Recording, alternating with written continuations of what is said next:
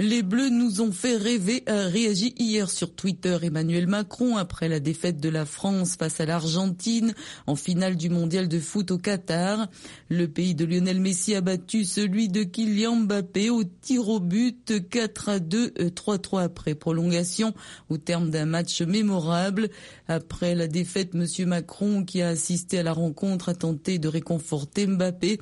Le président argentin Alberto Fernandez a affiché sur son compte Twitter des messages de félicitations d'homologues de plusieurs pays pour la victoire de son pays dimanche. Il a répondu à celui d'Emmanuel Macron qui disait, je cite, bravo à l'équipe de France pour son parcours et sa combativité.